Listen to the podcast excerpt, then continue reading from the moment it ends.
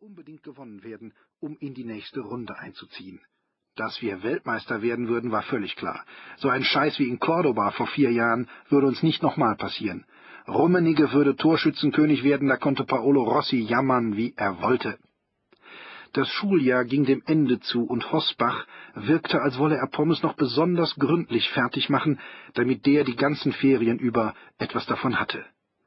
Wir verloren das Spiel mit einem Tor Unterschied. Auf dem Weg zu den Umkleidekabinen ging Hosbach ganz eng neben Pommes, der seinen Blick auf den Boden nagelte, eine tiefe Falte über die Nasenwurzel gemeißelt. Na, knurrte Hosbach, wie fühlt man sich, wenn man seine Kollegen so reingerissen hat, hä? Die Niederlage geht auf deine Kappe, Jendritzki. Ich hab noch nie einen gesehen, der sich so bescheuert anstellt. Hosbach war nicht gerade dafür bekannt, den Unterricht gründlich vorzubereiten. Meistens ließ er uns Fußball spielen und stand blöd daneben. Wenn ihn der Ehrgeiz packte, konnte es auch Basket oder Volleyball sein, ganz selten Handball. Allenfalls zum Ende eines Halbjahres wenn er plötzlich auf die Idee kam, die zu vergebenden Noten wenigstens zum Teil auf empirischer Basis und nicht nach dem Zuneigungsprinzip zu vergeben, konnte es passieren, dass wir einen Cooperlauf über zwölf Minuten, Rundenzählen nicht vergessen, zu absolvieren hatten. Zwischendurch würzte er die Sportstunden mit halbgaren Vorträgen zur Sportmedizin, sprach von Laktatwerten und der Übersäuerung von Muskeln und davon, wie viel Sauerstoff durchs Hirn transportiert würde, wenn wir uns anstrengten. Der labert noch, wenn ihm der Arsch schon abgefallen ist, meinte Mücke. Sport stand zweimal pro Woche auf dem Stundenplan. Übermorgen war es schon wieder soweit. Mücke und ich versuchten in der Umkleidekabine Pommes mit ein paar schlappen Witzen aufzuheitern. Wir gingen als Letzte unter die Dusche, als die anderen schon fertig waren. Spüli brachte die Sprache auf den nächsten Tag. Morgen Abend bei mir? Spiel angucken? Auf dem großen Fernseher im Wohnzimmer? Was ist mit deinem Alten? wollte Mücke wissen. Guckt im Vereinsheim mit den anderen. Sogar meine Mutter geht mit. Der Ösi kriegt morgen auf den Arsch, rief Mücke. Bist du dabei? fragte ich Pommes. Solange der Ball im Fernseher bleibt und mir nicht ins Gesicht fliegt, sagte Pommes und konnte endlich wieder grinsen. Wer kommt noch alles? Nur wir vier, sagte Spüli. Ach ja, ich hab noch Carola und den Mädels Bescheid gesagt.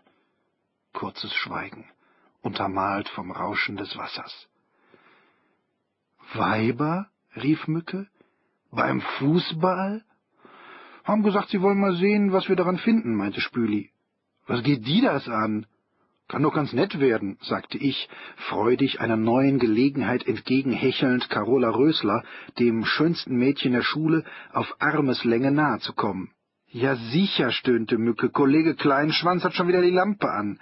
Hast du außer Eichelrubbeln auch noch was anderes im Kopf? Ach nee, entschuldige, du bist ja vom Stamme Quatsch und Laber. Du tust so, als würdest du denen zuhören. Mann, wie tief kann man sinken. Ist wenigstens genug Bier am Start, damit man sich taub saufen kann, wenn die Gänse zu viel dazwischen quaken? Gib mir jeder fünf Mark, dann hol ich noch einen Kasten, bot Spüli an. Und was wollt ihr trinken? prahlte Mücke. Wir trafen uns schon eine Stunde vor Anpfiff und halfen Spüli bei den Vorbereitungen. Sonst trieben wir nicht so einen Aufwand, aber da sich Carola mit ihrem Hofstaat angesagt hatte, musste man ein bisschen was bringen. Knabbereien in Schüsseln, Cola, Fanta und ein bisschen französischen Landwein, vielleicht ein paar Tropfkerzen in leeren Korbflaschen und zur Not Wildkirschtee und Räucherstäbchen in der Hinterhand, falls es nach dem zu erwartenden glanzvollen Sieg noch richtig gemütlich werden sollte. Mücke nutzte die Zeit, bis die Mädchen kamen, um uns noch einige Male zu versichern, dass er die Anwesenheit von Frauen beim Fußball für gefährlichen Schwachsinn hielt. Die werden die ganze Zeit quasseln und lauter dämliche Fragen stellen. Wahrscheinlich hatte er recht, aber ehrlich gesagt war mir das egal. Ich rechnete mir bei Carola was aus, auch wenn ich mich da in eine lange Reihe einordnen musste, weil jeder, der halbwegs klar im Kopf und nicht gerade schwul war, sich an sie ranmachen wollte. Sie tauchten zehn Minuten vor dem Anpfiff auf, und zwar zu fünft, waren also in der Überzahl. Carola kam als erste rein, die anderen folgten ihr wie ein Haufen vestalischer Jungfrauen. Katrin Peters, fast 1,80 mit kurzen blonden Haaren und einer etwas zu großen Nase. Lucy Martin, rothaarig, langer geflochtener Zopf, Vater Engländer. Gudrun Rickert, mit unreiner Haut, einem Ring in der Nase, schwarz gefärbten und dann auf Streichholzlänge geschorenen Haaren, unschlagbar in Mathe, Physik, Chemie und Bio, die maßgebliche Figur der Foto AG und nebenher die einzige mit einem festen, noch dazu sehr viel älteren Freund, der nicht mal auf unserer Schule war, sondern angeblich schon einen Job hatte. Und schließlich Nicole Bruch, mit schulterlangen, wirklich vanillefarbenen Haaren und sehr blauen Augen, die einzige, die Carola die Führungsrolle hätte streitig machen können. Nicole war eine zum Reden, während Carola, die als nicht besonders helle galt, ganz andere Regionen in uns reizte als das Sprachzentrum. Ihr hüftlanges, pechschwarzes Haar glänzte wie in der Werbung, und ihre Levi's saß so eng, als würde sie sich nach alter Väter Sitte mit denen in die Wanne setzen. Vor allem aber ihr Mund. Lippen wie Fahrradschläuche, hatte Mücke mal gesagt. Sie kamen herein, ohne zu kichern, hoben zum Gruß die Hand oder nickten uns zu, kühl wie beim Staatsbesuch. Spüli bat die Damen galant ins Wohnzimmer und wies mit einer Geste, die man wohl ausladend nennt, auf die vorbereiteten Leckereien. Die Weiblichkeit griff nach Cola und Fanta. Gudrun zog eine Taschenflasche Weinbrand aus ihrer schwarzen, rissigen Lederjacke und verfeinerte ihren Drink kommentarlos und ohne uns anderen davon anzubieten. Lucy fragte, ob sie rauchen dürfte, und Spüli stellte ihr ohne Worte ein Ascher auf den niedrigen, mit Delfter Kacheln bedeckten Couchtisch. Mücke hockte sich mit einem Bier in den einzigen Sessel, wir anderen verteilten uns auf die beiden im rechten Winkel zueinander stehenden Sofas, stellten aber fest, dass wir nicht genug Platz hatten. Katrin ließ sich im Schneidersitz auf dem Boden nieder, Gudrun kletterte auf die Rückenlehne und stellte ihre Springerstiefel auf die braunlederne Sitzfläche. Spüli verzog keine Miene. Pommes kam zwischen Gudruns Füßen zu sitzen, rutschte aber bis auf die vorderste Kante, um es nicht zu innig wirken zu lassen. Carola und Lucy nahmen Spüli in die Mitte, und ich saß neben Nicole. Das Ganze dauerte bis zum Anpfiff. Mückes Befürchtungen waren unbegründet gewesen. Alle waren still, als der Ball erstmal rollte, niemand stellte dumme Fragen. Nur Pommes meinte sich hervortun zu müssen. Fußball, sagte er, geiles Spiel. Kraft, Ausdauer, Athletik, kurze Pässe, lange Pässe, richtig was fürs Auge. Ich fragte mich, wo er das her hatte, und war nur froh, dass Mücke darauf verzichtete, Pommes Ausführungen zu kommentieren. Nach elf Minuten drückte Horst Rubesch den Ball mit dem Oberschenkel ins Tor. 1-0 Rache für Cordoba. Die Stimmung war gut. Endlich eine Gelegenheit, die Frauen beim Fußball mit ins Boot zu nehmen. Wir nippten am Bier. Die Mädchen hielten Gudrun ihre Gläser hin und bekamen Weinbrand in die Cola. Langsam wurden die Wangen rot.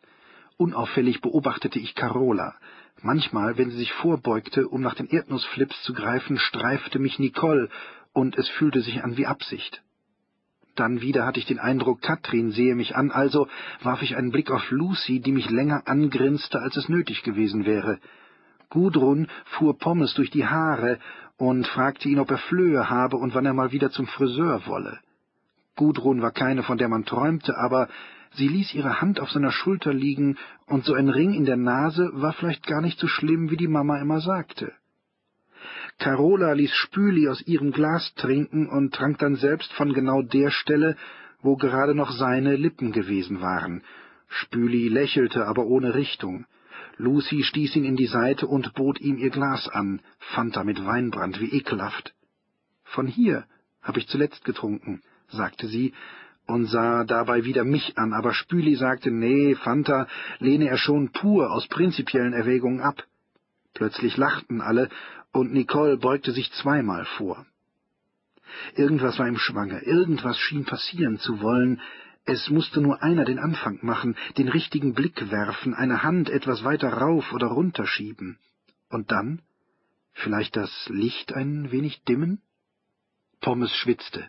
Er trank Bier in großen Schlucken. Gudrun reichte ihm den Weinbrand Pommes, langte zu, das war nicht gut. Nicole sah mich an und schob sich ein Erdnussflip zwischen die Lippen. Ihr Oberarm lag warm an meinem. Weswegen waren wir hier? Vielleicht wäre alles anders gekommen, hätte Mücke, hingefläzt in seinem Solosessel, die Beine über die rechte Lehne hängend, die Bierflasche in der Faust, nicht plötzlich gegrunzt, »Jetzt guck dir die Scheiße an!« Bis dahin waren die Stadiongeräusche und die Kommentatorenstimmen nur ein undeutliches